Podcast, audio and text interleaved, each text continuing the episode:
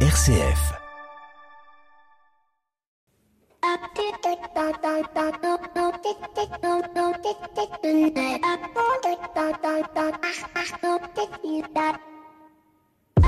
Bonjour à toutes et à tous. Dans un contexte de crise et de réforme des retraites, il est une chose qui fait peur, plus peut-être que la mort ou la maladie, c'est la perte de son emploi, la faillite de son entreprise, le non d'aboutissement d'un projet, d'autant plus si vous êtes un senior à deux doigts de la retraite. Bref, l'échec fait peur, peur à soi, mais peur aussi aux autres, aux financiers, aux futurs employeurs. Avec cette même question, est-ce que malgré mon échec, je peux encore avoir confiance en moi? Est-ce que malgré son échec, on peut encore avoir confiance en lui? L'échec est peut-être en France le malheur du XXe siècle et par ricochet celui du début du 21e. Pendant longtemps, il a été interdit dans notre société française de douter et d'échouer et cela commence très jeune, dès l'école avec euh, les notes, les classements, des dossiers pour entrer dans telle ou telle école tout devient bon pour réussir, certains même allant jusqu'à acheter, je parle de parents, un appartement à côté d'un bon collège ou d'un bon lycée afin de pouvoir y inscrire leurs enfants car la carte scolaire ne leur est pas favorable, tout en faisant savoir à leurs enfants que du fait du sacrifice engagé par les parents, ce serait bien qu'ils ne les déçoivent pas et n'échouent pas.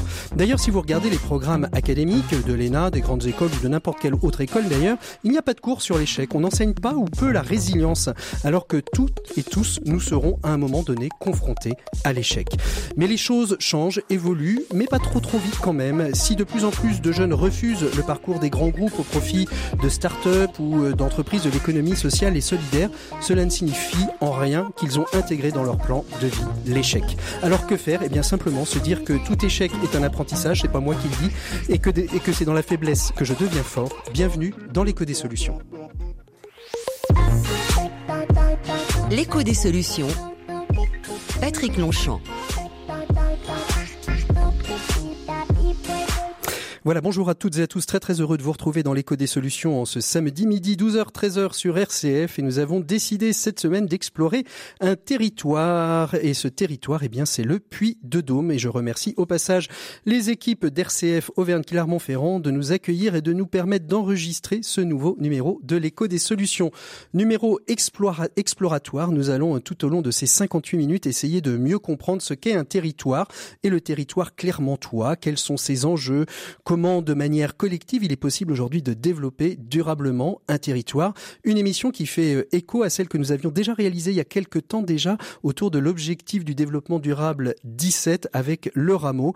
Eh bien, on vous en parlait de manière un peu théorique la dernière fois et cette fois-ci, on va essayer de vous en parler de manière un peu plus pratique. Un dossier donc qui sera consacré à l'économie sociale et solidaire en Puy-de-Dôme et dans les départements limitrophes avec nos deux invités, euh, nos trois invités, pardon, Mario Dodisergue euh, qui est fondatrice de Bonjour Marion. Bonjour. À vos côtés, juste en face, Léo Pérez, qui est chargé du développement territorial, mais qui est aussi un jeune thésard sur cette question du développement territorial. Bonjour Léo. Bonjour. Et puis, euh, à distance euh, et par téléphone, nous sommes avec Lucille Gorse. Bonjour Lucille.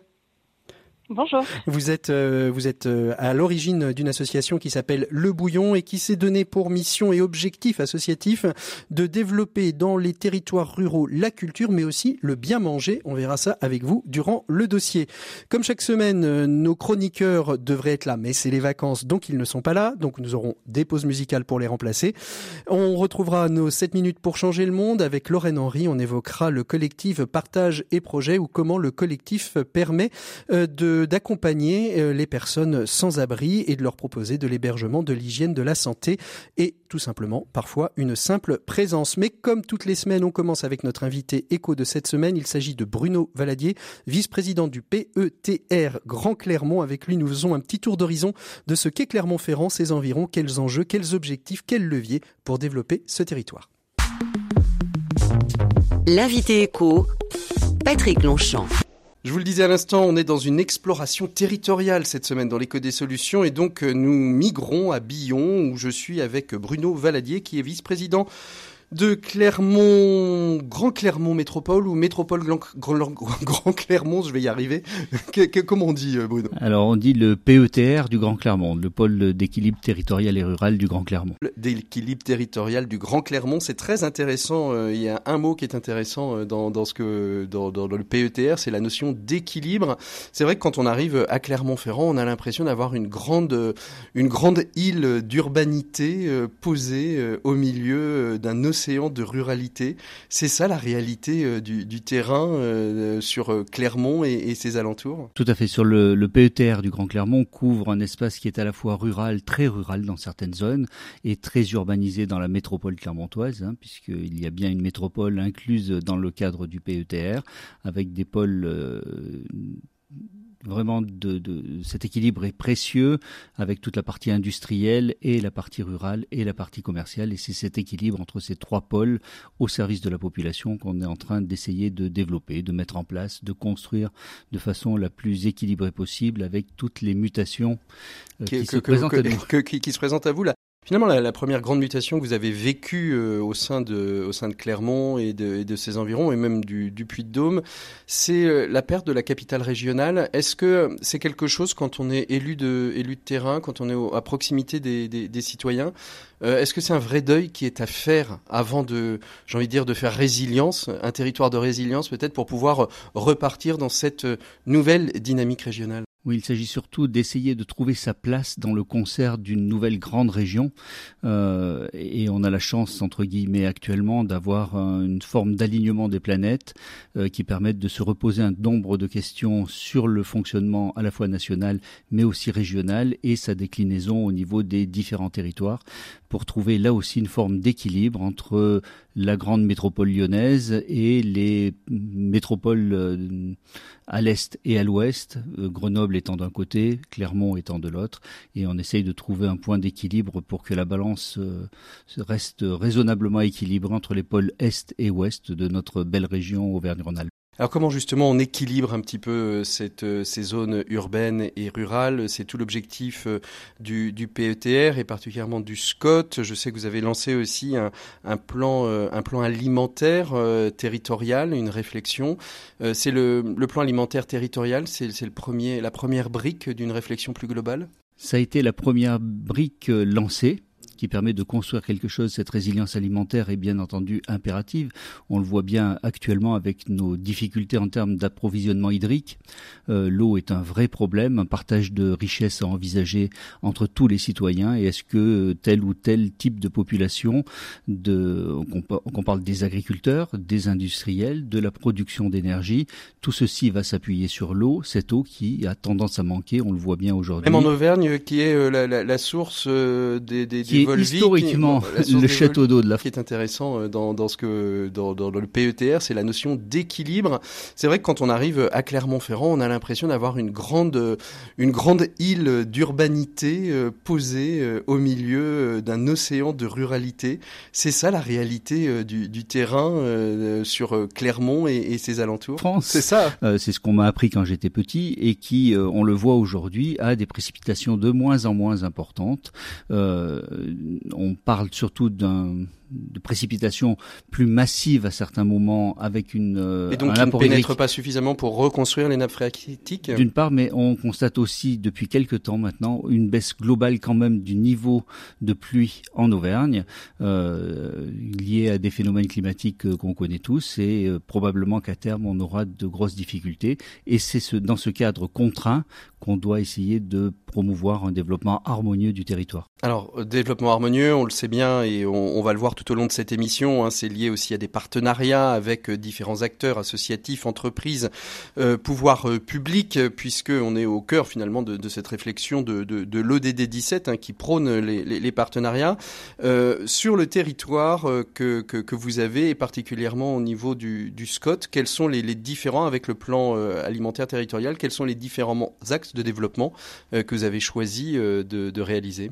Alors la, la nouvelle étape maintenant, c'est cette fameuse révision du SCOT SCOT qu'on est en train d'entamer, de, le SCOT, le schéma de cohérence et d'orientation territoriale, qui va vraiment permettre de construire les perspectives globales euh, de développement en termes de population, d'apport d'industrie, d'alimentation, etc., et qui va tout intégrer au sein d'un schéma dont la vision est à 30 ans. Mmh. Le SCOT, c'est vraiment quelque chose qui C'est le temps long. C'est important, important, le temps long dans, dans, dans le développement d'un territoire? Pour moi, c'est capital. C'est-à-dire qu'on vient en complémentarité avec les autres euh, partenaires que vous avez évoqués tout de suite, les associations, les agriculteurs, les industriels, euh, tous ces gens-là ont des visions qui, dans l'ensemble, sont plus à 5 ou 10 ans, mmh. de l'ordre de ce qui est intégré dans les plans locaux d'urbanisme, euh, qui sont maintenant des PLUI intercommunaux, euh, qui permettent d'avoir une vision morcelée du territoire sur une durée moyenne. Mmh. Et le SCOT est là pour essayer de construire un projet collectif sur un grand territoire qui regroupe quatre PCI dans le territoire du Grand Clermont euh, et qui permet d'envisager ce développement harmonieux qu'on évoquait tout à l'heure, euh, constructif, adapté euh, aux besoins de la population. Alors, les besoins de la population, on, va les repérer, mais, mais quels sont les, grands enjeux aussi pour, pour, pour votre territoire?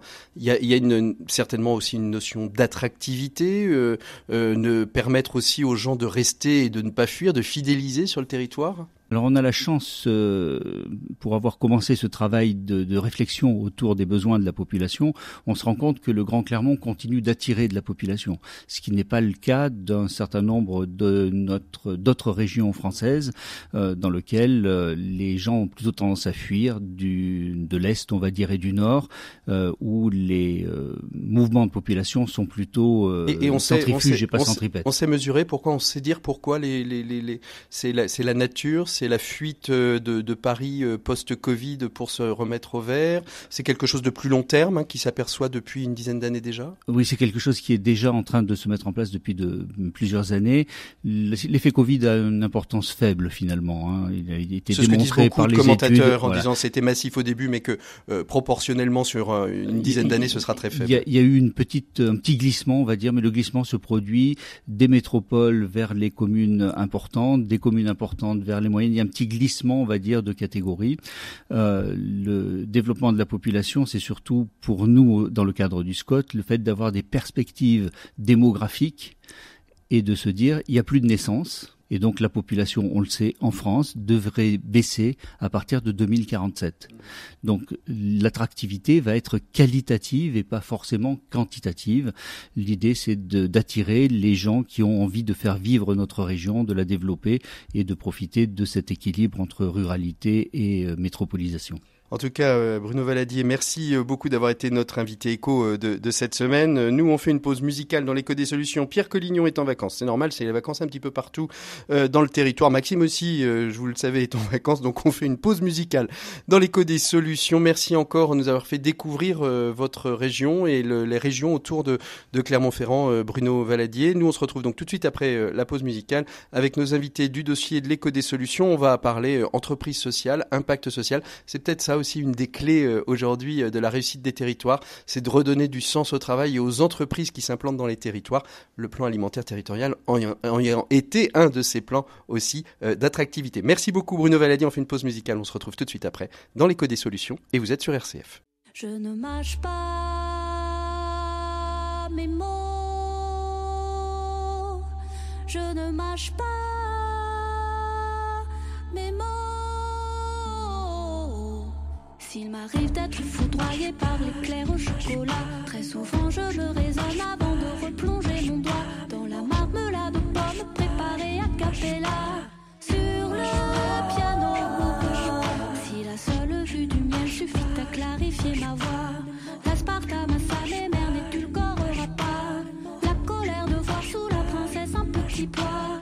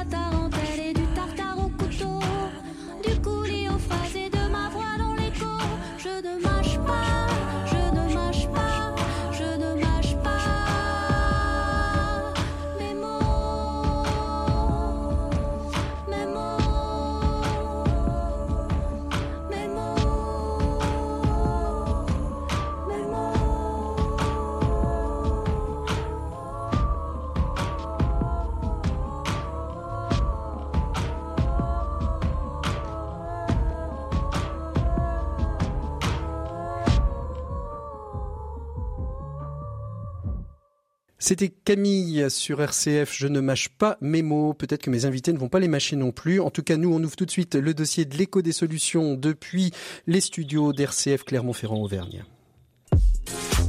L'écho des solutions. Patrick Longchamp. Et il est donc temps d'ouvrir le dossier de l'écho des solutions. Cette semaine, euh, nos, nos invités, nous allons essayer de comprendre comment on peut, sur un territoire, développer des entreprises euh, sociales, les accompagner, mais aussi étudier ce territoire pour orienter euh, chacune de ces entreprises sur des endroits où il y aurait peut-être besoin de plus d'impact que dans d'autres. C'est ce qu'on va voir avec nos trois invités ici présents. Je vous les ai présentés tout à l'heure au début de l'émission. Tout d'abord, euh, Marion Dassergue. Odyssée. Odyssergue. Marion Odyssergue, vous êtes fondatrice de Coco Shaker. Avec vous, on va voir euh, justement euh, d'abord d'où vient cette idée de, de, de Coco Shaker, quand est-ce qu'elle s'est créée, pourquoi, comment, quelles étaient les aspirations pour accompagner des entreprises sociales à Clermont-Ferrand et, et, et dans d'autres départements? Avec vous, Léo Pérez, qui est euh, votre chargé de développement territorial, chargé de mission du développement territorial, et qui en plus aujourd'hui euh, travaille euh, sur une thèse pour justement comprendre comment on peut mieux impacter les territoires et surtout identifier leurs besoins, car c'est toujours bien de partir du besoin plutôt que de la solution si on n'a pas de besoin sur le territoire. Enfin, je veux dire, c'est une, c'est une base. Et puis au téléphone, Lucille Gorse. Bonjour Lucille. Bonjour. Vous êtes euh, donc euh, la fondatrice de Le Bouillon, une association qui a pour vocation euh, de sillonner le monde rural, les écoles pour proposer à la fois une meilleure culture ou de la culture, de l'action culturelle, mais aussi mieux manger. On verra ça avec vous d'ici d'ici quelques instants et vous n'hésitez pas à prendre la parole quand, quand vous le voulez. Je vais peut-être commencer avec vous, Marion, puisque vous observez le territoire de Clermont-Ferrand depuis un certain nombre d'années. Est-ce que vous pouvez nous dire, à défaut, quelle est la place de l'économie sociale et solidaire sur le territoire de Clermont-Ferrand, si naturellement euh, c'est une terre portée à l'économie sociale et solidaire Oui, Ah oui. euh, alors, euh, Je sens que la question vous, vous ennuie.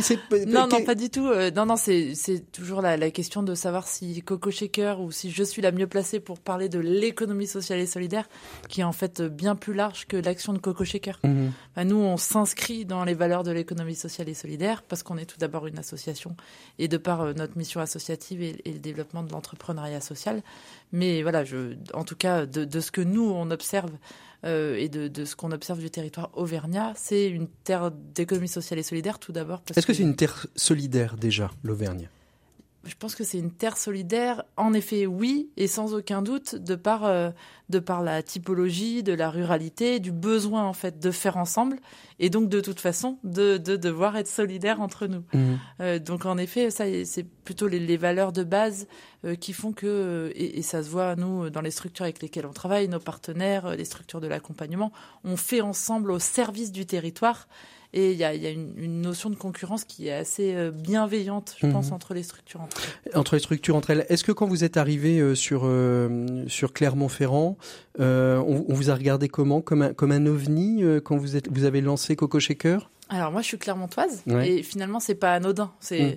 de se rendre compte que en fait euh, on est, enfin j'ai vécu, grandi, je suis partie puis je suis revenue et en fait le, le réseau se fait au fil de la vie quoi. Bien donc sûr. de toute façon c'est pas, donc je, je, je suis arrivée, j'ai plutôt, je suis plutôt revenue sur mes, mes terres d'origine et et en effet, peut-être que la notion d'entrepreneuriat social peut paraître un peu euh, originale parce qu'on, on- voilà, un terme très économique qui est Mm. l'entrepreneuriat, la start-up et social. Et là, voilà, on parle. euh, Tiens, on les a perdus presque. Non. C'est, Ouais, exactement. C'est en fait Mm. selon nos interlocuteurs, c'est vrai qu'on est dans un travail euh, enfin on essaye et c'est toujours le cas après après sept ans dans une pédagogie de dire en fait oui c'est le développement économique au service du territoire, de l'impact social et environnemental avant tout, mmh.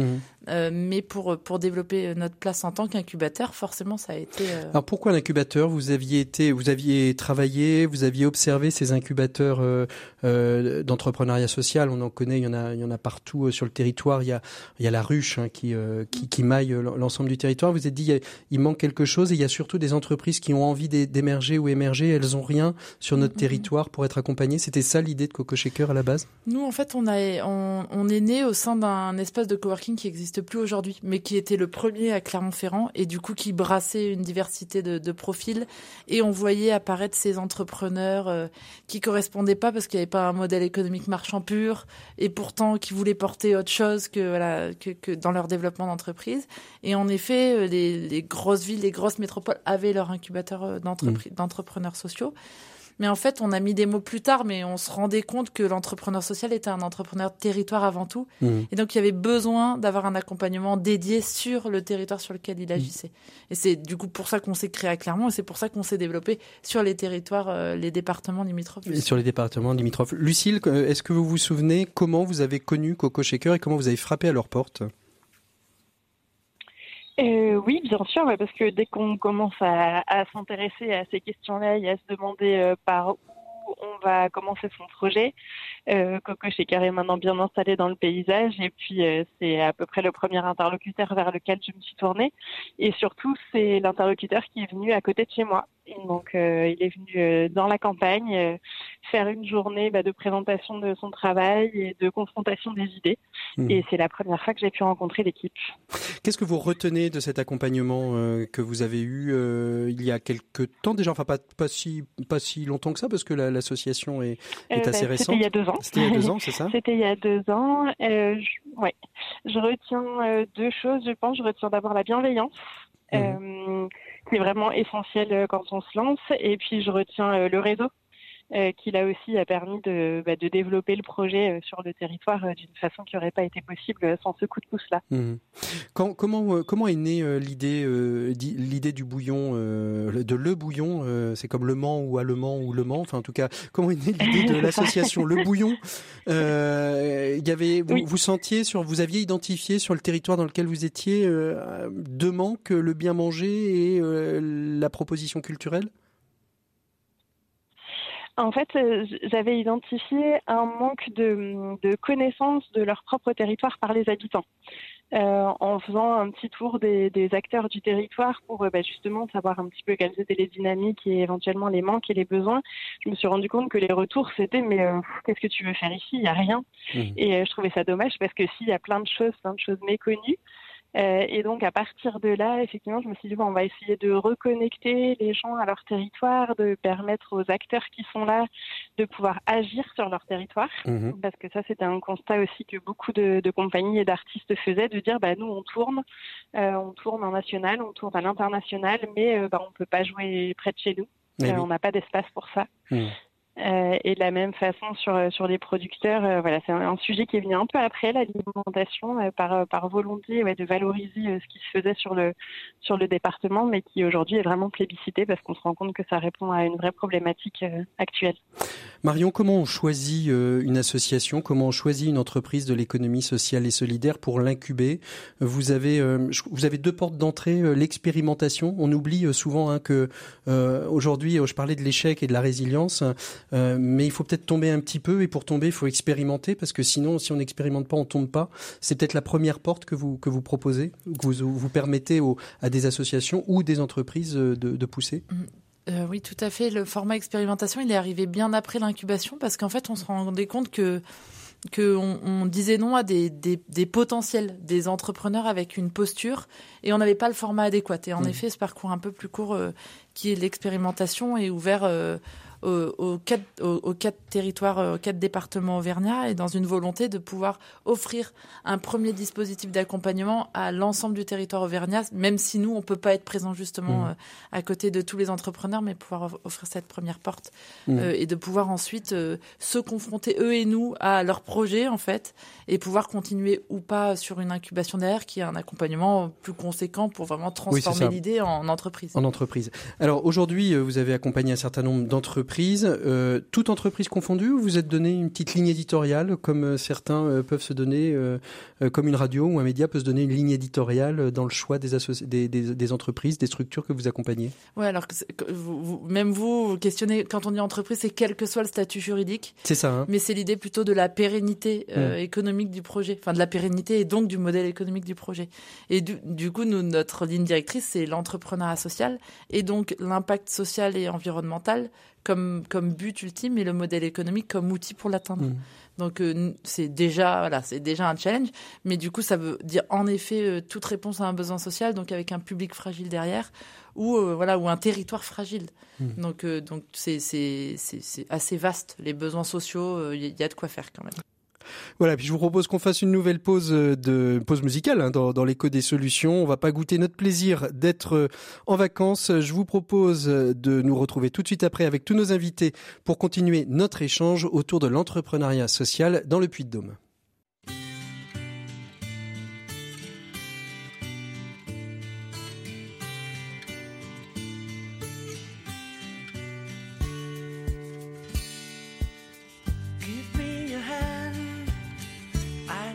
shaking. I wanna show you I'm your friend. You'll understand if I can make it clear.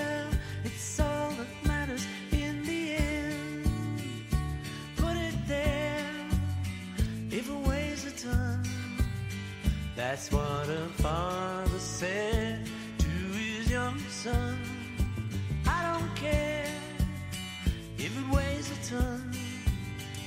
As long as you and I are here, put it there. Long as you and I are here, put it there.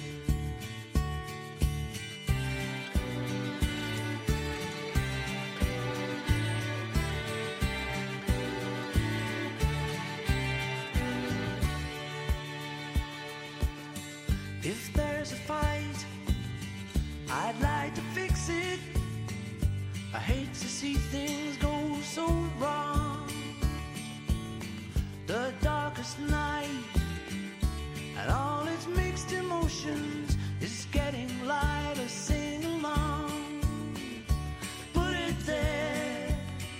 If it weighs a ton, that's what a father said to his young son. I don't care if it weighs a ton. As long as you and I are here, put it there. Long as you and I are here, put it there.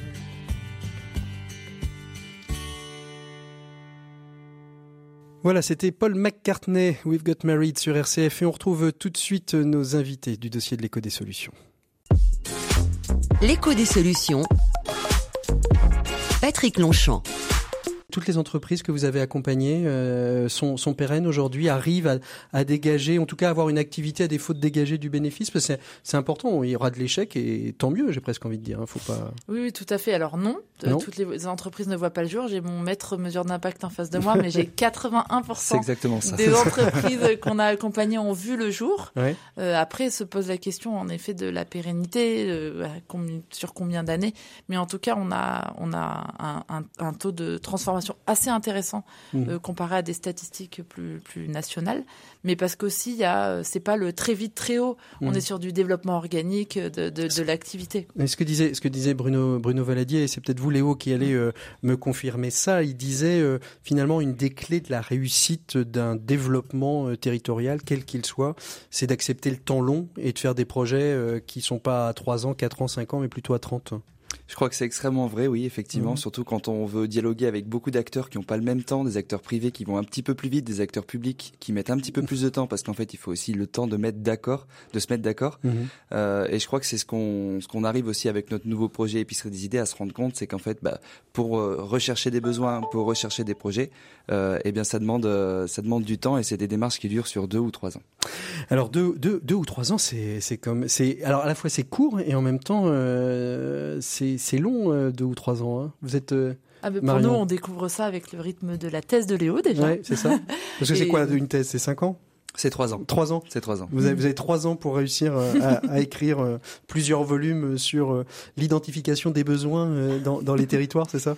Plusieurs volumes, je sais pas. En tout cas, en trois ans, le challenge qu'on s'est donné, c'est de réussir à éclairer sur comment on met en place les conditions de la coopération sur un territoire rural Mhm.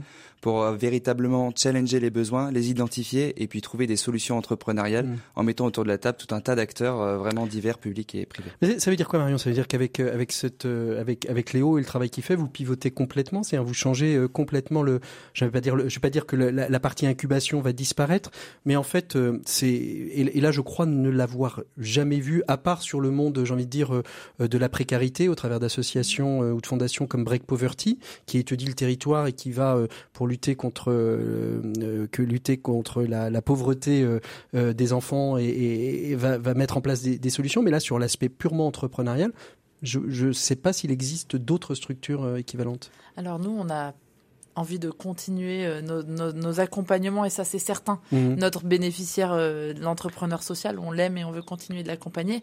Mais par contre, c'est qu'après sept ans, on se sent aussi plus légitime pour aller euh, questionner et accompagner les territoires sur Mhm. la réponse à leurs besoins sociaux. Ça faisait un moment qu'on Mhm. nous demandait, on nous tirait De- un peu tirait. dans ce sens-là.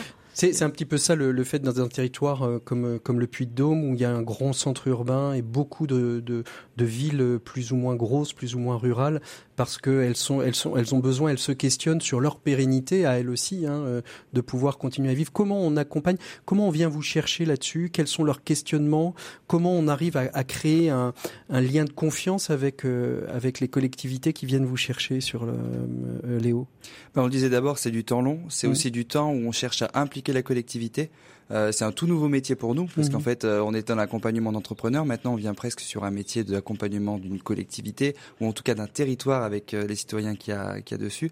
Euh, le lien de confiance, c'est des interlocuteurs, c'est des techniciens euh, avec lesquels on peut converser pour savoir aussi l'attente des élus, euh, les politiques, les projets qu'il y a sur le territoire, parce qu'il est aussi important de s'y adapter et d'être vraiment euh, en, en lien avec ces projets, comme par exemple Territoire Zéro Chômeur a été le cas, euh, sûr, sur des territoires où on lance la- l'épicerie des idées. Euh, et je crois que c'est c'est encore une fois du temps long, c'est Mhm. c'est de la l'itération où on vient vraiment en fait euh, euh, comprendre les enjeux d'un territoire. Euh, et c'est comme ça, je pense qu'on crée le, le lien de confiance. Il y a, il y a déjà des, des territoires qui ont été euh, repérés, euh, où il y a des choses qui commencent déjà un peu à se développer, euh, Léo? Oui, tout à fait. Euh, là, actuellement, sur l'année 2023, on est sur le territoire euh, de la communauté de communes des Rives du Haut-Allier euh, en Haute-Loire, donc du côté de Sogle, en Jacques. Mhm. Euh, sur l'Allier, on est du côté du Bocage bourbonnais, donc Bourbon-l'Archambault. Mhm. Euh, et puis euh, après, sur le Puy-de-Dôme et le Cantal, on arrivera sur un développement plus en 2024. Mhm. Euh, et là, euh, on a des premiers territoires, mais rien, rien du tout. Alors sur, sur, sur ces premiers territoires, que- que- qu'est-ce que, qu'est-ce que, quels sont les, les points positifs et les points peut-être plus négatifs que vous avez repérés? Alors points positifs euh, euh, dans, euh, dans l'accueil, dans la mise en place, et peut-être points plus négatifs dans les leviers qu'il est plus difficile à actionner? Bah, je crois qu'on a choisi ces territoires d'abord parce qu'il y avait une volonté aussi là-bas du territoire. euh, du territoire de pouvoir euh, accueillir cette démarche. Euh, là en Haute-Loire, c'était un acteur qui avait vraiment pour volonté de, de, de porter une démarche similaire qui, a, qui, qui butait sur des soucis notamment de financement parce qu'en fait il faut aussi euh, c'est des démarches qui demandent des moyens Donc c'était une commune qui avait une- des problèmes de financement ou Non, c'était un acteur privé, un qui, acteur a, privé qui est engagé pour son territoire euh, sur des chantiers d'insertion qui s'appellent les ateliers de la Bruyère Mhm. et donc qui voulait euh, effectivement euh, monter une démarche similaire et qui avait ces difficultés de financement là euh, et donc euh, le fait qu'il y ait un acteur aussi tiers qui arrive pour porter cette démarche là nous actuellement on s'inscrit vraiment en coopération avec ce, ce- cette personne là et on, on est vraiment en lien direct pour monter cette démarche euh, à ses côtés. C'est-à-dire qu'en fait, là, la, la problématique financière nécessitait de faire prendre conscience au territoire de l'impact social qu'aurait euh, cet atelier euh, sur le territoire et de dire, bah, si vous aidez à financer euh, ou si vous ouvrez euh, les, les possibilités de financement de cet atelier, voilà les bénéfices que le territoire Alors nous, notre modèle économique, il est un petit peu plus complexe que ça, c'est-à-dire que le territoire qui nous accueille n'est pas le principal financeur de la démarche. On fait appel à des financeurs qui sont privés et publics par ailleurs, qui nous permettent en fait aussi de proposer cette démarche à des territoires qui n'ont pas forcément les moyens de la financer en entier. Mmh. c'est vraiment dans cette logique-là qu'on s'inscrit. donc là, c'était l'objectif peut-être plus de dédier du temps humain parce que ces démarches-là pour les animer, mmh. ça demande des chargés de mission. et, et c'est ces moyens-là dont je parlais qui sont qu'il faut réussir à trouver pour mmh. salarier quelqu'un pour véritablement développer ça dans un territoire. Lucille, comment vous réagissez à ce qui vient d'être échangé? Est-ce que ça fait écho à des réalités, à des choses que vous avez croisées ou que vous croisez dans votre quotidien? Oui, beaucoup. Euh, d'abord sur la notion de temps, évidemment. on parle de temps, de temps long. Alors on a chacun notre notre notion de temps long. Définition du temps long. Oui. Mais effectivement, ça, oui.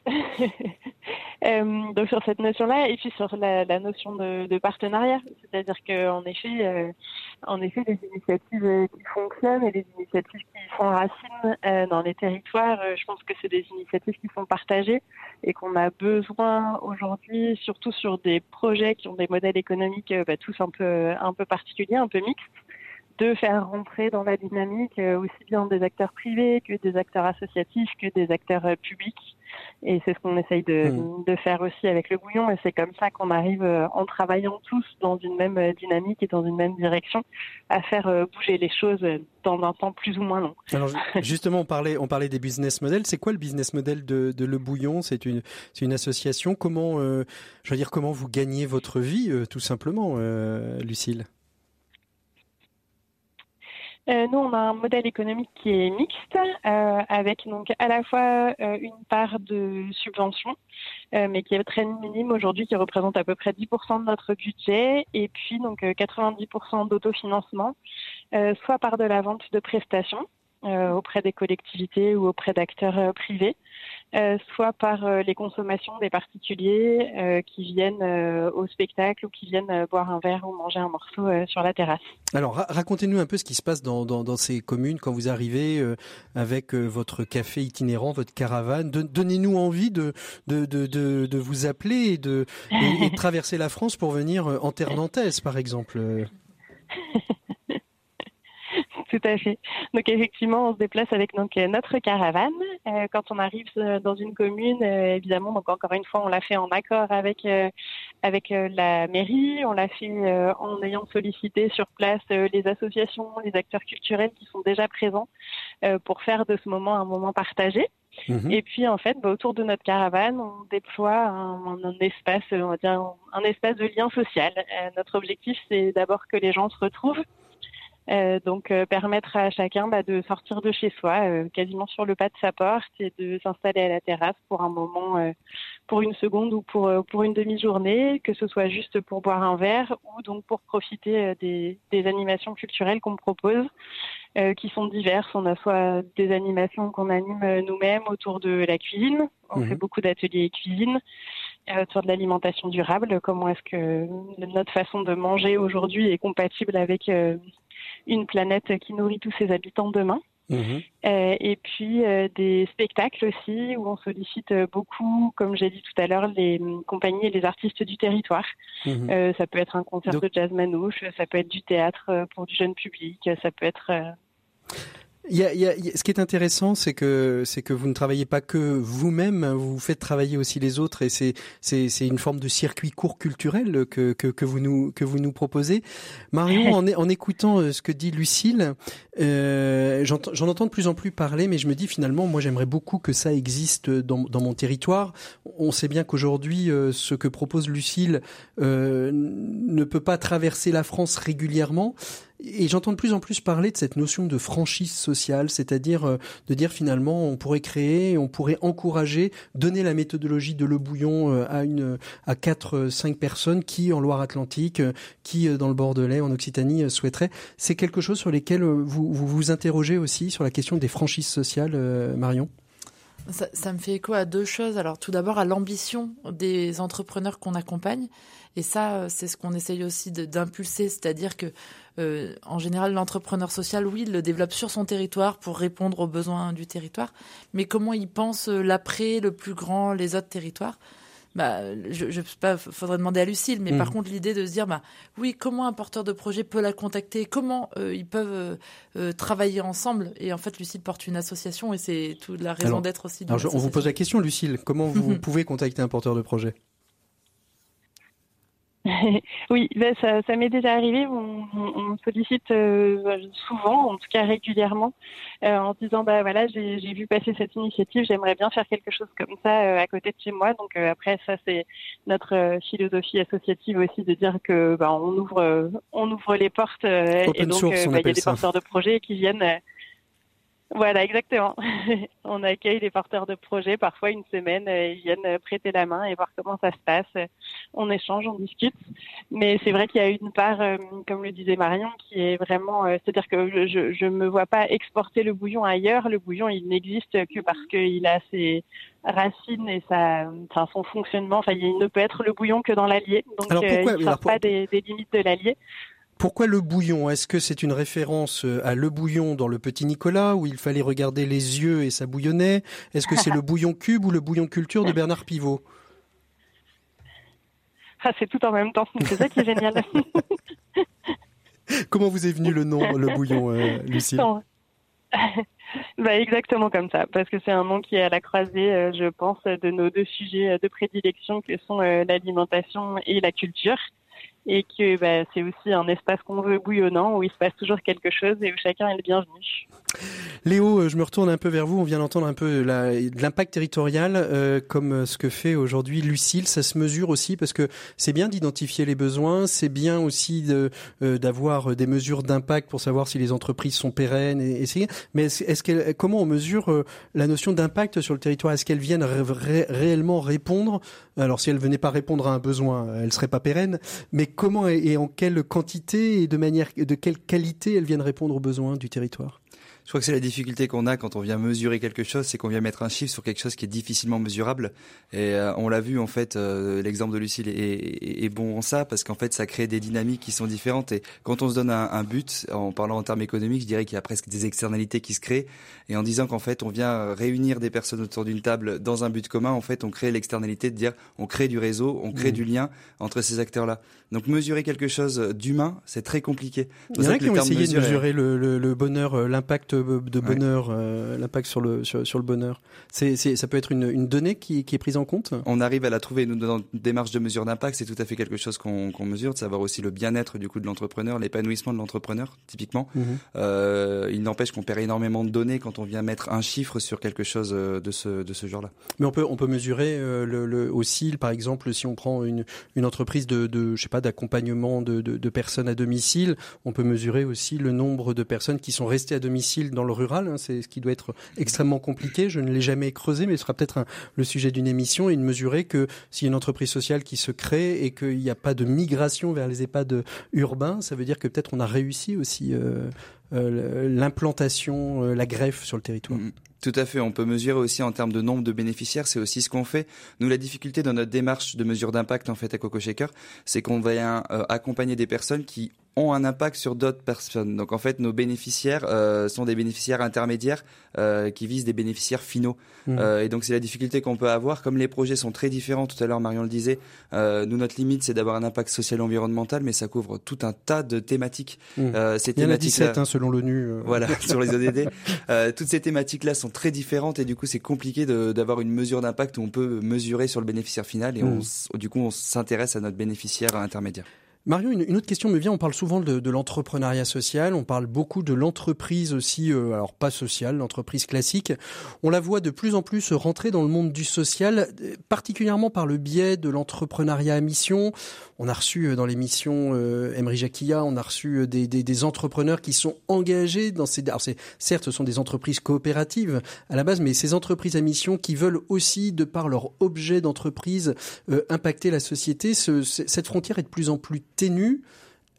Comment, comment, est-ce qu'elle s'oppose encore et comment on arrive à coopérer justement avec ces entreprises de plus en plus euh, engagées finalement Et je pense euh, à, à des entrepreneurs engagés au centre des jeunes dirigeants, mais aussi euh, en- engagés aux dirigeants responsables de l'Ouest, etc., dans la RSE, etc. Alors déjà nous on essaye de pas opposer en effet entreprises, associations, ESS et ça se voit avec euh, notre mode de partenariat depuis Mhm. le début de Coco Shaker, de nos des entreprises qui sont impliquées dans l'accompagnement des entrepreneurs. Donc ça, il s'agit pas d'opposer. On n'est pas, on est, on est militant par l'impact de nos entrepreneurs, mais par contre pas dans cette notion-là euh, au contraire, de mettre tout le monde autour de la table. Euh, et après, ce qu'il est par rapport aux entreprises à mission, nous, on n'a pas. Aujourd'hui, l'entrepreneur social, il, il, il entreprend pour répondre aux besoins sociaux avant tout. Mhm. L'entreprise à mission, c'est elle va voilà, se changer de l'intérieur, modifier, aller vers du mieux, tant mieux. Mhm. Bien, nous, on a vocation à soutenir ça. De quelle manière, on le sait, on ne sait pas exactement encore. On a fait une, une, une masterclass pour les nuls sur la notion euh, d'entreprise à impact avec euh, avec le mouvement Impact France. Mhm. Donc là où on avait invité les entreprises du territoire sur ces sujets-là. Vous faites une différence entre entreprise à impact et entrepreneuriat social ou pour vous aujourd'hui, euh, une, une entreprise dite à impact vient frapper à la porte parce qu'elle a besoin d'être incubée, vous l'accueillez même si elle n'est pas sociale en soi ou pas? Alors peut-être que je n'ai pas une très bonne connaissance de la notion d'entreprise à impact. Mhm. Nous, la question, c'est c'est quoi le besoin social auquel tu réponds? Mhm. Et si euh, c'est euh, finalement c'est des externalités positives parce que RSE, parce que euh, un gros engagement euh, écologique dans la façon de penser l'entreprise, Mhm. c'est pas nous. Mais Mhm. mais c'est ok. On a plein de formats ouverts euh, ouverts à tous et pour faire pour faire euh, être dans Pour- la C'est collaboration ça, pour la aussi, collaboration, en fait. etc. Et Ça, pas laisser sur le carreau aussi une entreprise qui pourrait impacter, euh, alors je veux dire économiquement son territoire, mais aussi impacter euh, euh, l'environnement parce que son projet en effet est un projet euh, euh, écologique, euh, durable, euh, Alors, écologique, durable, on va accompagner Ouais. parce que c'est la raison d'être première de l'entreprise. Mm. Et après, de toute façon, nous, on a plein de, aussi de modalités de renvoi vers d'autres structures d'accompagnement. Mm. A- C'est ça qui est très chouette en Auvergne. c'est Mm. On, on est quelques incubateurs. Euh, si l'entreprise a vocation à être pérenne, euh, elle sera accompagnée. Alors, qu'est-ce qu'on peut vous souhaiter euh, à Coco Shaker, à Léo, à Lucille et à, tout, à tous les parties prenantes euh, coopérantes euh, sur le territoire du Puy-de-Dôme pour l'économie sociale et solidaire, pour le développement durable du territoire, tout simplement? Moi, j'ai confiance. euh, Ce qu'on fait depuis huit ans, ça s'amplifie, que ça se renforce, qu'on continue de nous soutenir euh, dans notre développement d'activité, notre développement territorial, et qu'on aille à la rencontre de, de nouveaux, de nouveaux partenaires Mhm. avec une diversité de profils, de l'entreprise aux citoyens engagés. Et je pense que c'est ça qu'on peut souhaiter à Coco. Merci beaucoup Léo, merci beaucoup Marion, merci beaucoup Lucille d'avoir été nos invités du dossier de l'éco des solutions depuis les studios de RCF Auvergne. Euh, puis Clermont-Ferrand, on fait tout de suite une pause musicale puisque Maxime est en vacances avec Gabriel's One and Only. Et on se retrouve tout de suite après avec Lorraine Henry dans nos 7 minutes pour changer le monde.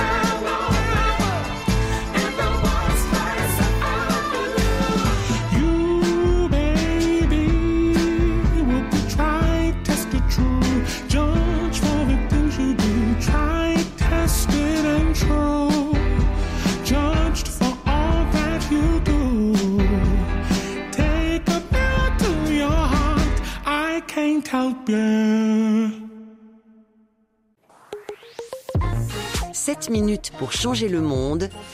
L'écho des solutions.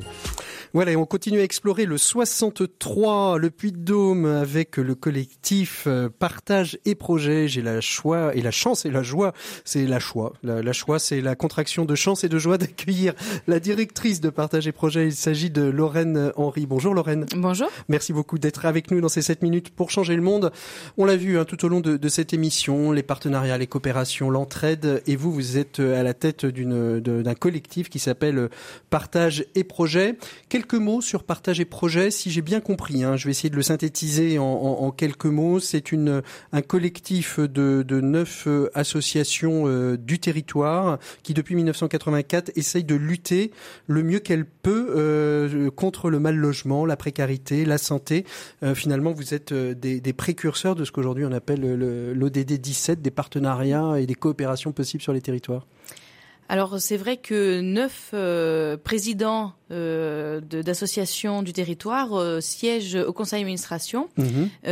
neuf présidents sur un ensemble de 16 bénévoles qui du coup constituent le conseil d'administration. D'accord. Alors donc en fait le conseil d'administration c'est bien de travailler, partager projet, c'est bien de travailler autour de la question de la précarité, du mal logement, de la santé, de l'hygiène auprès des personnes, des, des, des, publics les plus fragiles? Oui, les personnes les plus fragiles et les personnes qui vivent dans la plus grande précarité c'est-à-dire mmh. que principalement ce sont des SDF euh, qui sont soit hébergés de manière temporaire sur de l'urgence, euh, soit euh, dans des logements très précaires. Voilà. Mmh, mmh. Est-ce que est-ce que on peut dire que le Puy-de-Dôme, Clermont-Ferrand est plus ou moins touché par rapport à la moyenne nationale de la précarité, du sans-logement, des SDF ou ou pas? Est-ce que c'est quoi les chiffres? Alors, je vais pas avoir de chiffres précis pour euh, pour savoir euh, le nombre de SDF sur l'ensemble du territoire. En tout cas, il y a à peu près 1000 personnes chaque mmh. soir qui est hébergée sur l'urgence. Euh, au sein soit de notre association, soit au sein de, de tous nos partenaires du social. Euh, et il y a en moyenne en ce moment entre 10 et 20 personnes dehors. 10 et 20 personnes dehors tous les soirs euh, oui. qu'il faut euh, qu'il faut héberger. Quelles sont les, les différentes solutions? J'ai vu des choses assez euh, assez sympas. J'ai vu bon évidemment il y a des il y a des hébergements euh, physiques, des, oui. des, des, maisons, des accueils, euh, mais mais aussi la, la, possibilité de, de, prendre une douche parce que vous êtes un territoire urbain et rural et les, les SDF, les personnes en forte précarité ne sont pas que dans les villes. Hein. Oui effectivement, mais nous notre, notre nos actions sont principalement sur Clermont et métropole. Euh, effectivement, on, nous avons des, des centres d'hébergement d'urgence, mmh. euh, mais qui sont soit en semi-collectif euh, ou en collectif, soit euh, de l'hébergement d'urgence sur euh, des appartements dans le diffus sur Clermont-Ferrand. Mmh. Un ensemble d'appartements où euh, une personne à la rue peut être logée. Mmh. les douches, nous avons l'accueil de jour que nous, que nous, nous venons d'ouvrir, ouvrir ah, en plus. C'est tout neuf alors. Ah oui, oui, merci à France Relance qui du coup nous a permis de le rénover complètement avec des douches toutes carrelées, toutes dignes. Et et en plus, un camion douche qui, chaque, chaque semaine, euh, sur un point fixe, peut permettre aux personnes de se doucher. Mmh. C'est compliqué de travailler ce, ce lien euh, avec, euh, avec la ville, avec les, les institutions publiques. Est-ce qu'elles accueillent volontiers ou il faut leur montrer la pertinence euh, de, de, de, de ces projets? Clermont-Ferrand est une ville euh, assez ouverte et de gauche. Mmh donc déjà très porté sur euh, sur le social, sur, sur, le social. sur la personne, sur voilà, la précarité, sur le euh, les liens avec la ville euh, et l'ensemble des partenaires ou des institutions sont sont très liés quand même. -hmm. c'est grâce à la ville que nous avons disposition que nous avons à disposition le camion douche par exemple, qui -hmm. a été un projet acté et voté par les citoyens de Clermont -hmm. avec un budget participatif. Donc là c'est le fruit en fait et là ça c'est c'est assez extraordinaire, c'est le fruit d'une réflexion collective, citoyenne, citoyenne et collective. Oui. Et après, vous vous êtes emparé du projet. on nous l'a proposé. On vous l'a proposé. Et comme effectivement, nous sommes euh, les plus proches des gens de la rue dans le sens euh, physiquement, puisque mmh. chaque soir la maraude va à leur rencontre. À l'accueil du jour, c'est eux qui viennent à nous. Euh, effectivement, c'était adapté que nous puissions euh, être en charge de ce camion. Mais alors il y a un autre, un autre projet que j'ai trouvé assez, assez génial parce qu'on n'y pense pas, mais euh, pourtant euh, Dieu sait si ça peut être le cas. Ce sont des casiers. Oui. parce que fait. finalement les personnes sans domicile fixe mm. peuvent par exemple faire des courses et sont obligées de transporter leurs courses toute la journée si nécessaire, ou alors leur duvet l'avoir avec elles en permanence, mm. etc. Mm. Vous avez pensé à, à, mettre à mettre des casiers dans les villes pour les personnes SDF Comment ça fonctionne? Alors ça serait prétentieux de dire qu'on y a pensé puisque ce n'est pas une idée qui, qui vient de nous. Euh, vous avez su l'implanter sur votre territoire, en tout cas. Voilà, effectivement, c'est Emmaüs, une branche d'Emmaüs qui, euh, en national, euh, a développé. Alors, c'est un projet portugais au départ, Mhm. qui s'est, qui est venu sur le territoire français et qui se, qui s'expande comme ça sur sur le territoire. Et c'est un ensemble de, de casiers solidaires contre. donc, c'est une clé contre un, un suivi éducatif. Par contre, c'est Ah oui, c'est pas. il y a quand même un. Si vous voulez le casier, vous êtes suivi. Oui, voilà. Mais ça permet aussi de faire du lien avec des personnes qui n'en voulaient pas. Mhm. Et ce casier, c'est vraiment euh, l'idée d'une maison pour ses affaires. C'est-à-dire Mhm. que euh, la- le casier est à disposition de la personne et euh, il en fait ce qu'il veut. Mhm. Est-ce qu'on est capable, ou est-ce que vous êtes capable aujourd'hui de mesurer un petit peu l'impact de toutes ces actions euh, Est-ce que vous travaillez aussi avec ces bénéficiaires sur leurs besoins, sur la qualité du service qui est, qui est donné pour pouvoir l'améliorer ou pour pouvoir se dire simplement, bah, finalement, c'est inutile parce qu'ils en ont pas besoin? C'était une non, fausse bonne idée Non, non, non. Chaque chaque euh, chaque jour, si je puis dire, euh, euh, on, on essaye d'améliorer la prestation qu'on peut leur euh, proposer et euh, et euh, on a des liens assez forts avec eux et des liens de confiance.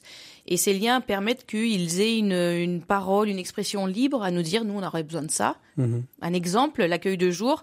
Le nouvel accueil du jour, nous avons mis euh, dans la construction, dans le projet, plus de prises Mhm. euh, pour Que- que, que, que prévu, Ouais. parce que ils nous ont dit, nous, on a besoin de brancher notre téléphone la journée. Mhm. Euh, on peut pas le faire autre que chez vous. Ouais. Donc, euh, on a installé beaucoup plus de prises pour qu'ils puissent brancher leur téléphone, C'est-à-dire par qu'ils exemple. ils vont passer à l'accueil de jour, ils vont juste brancher et, vous, et il y aura peut-être plus de personnes, euh, moins de personnes à l'intérieur, mais plus de téléphones en charge. Oui. Bon, c'est pas très très bon pour, le, Oui. pour, pour la planète, mais pour eux c'est Oui. bien parce qu'on sait combien le numérique Ah euh, est aussi une clé hein, pour ces personnes-là. Un lien, tout à Un fait. lien.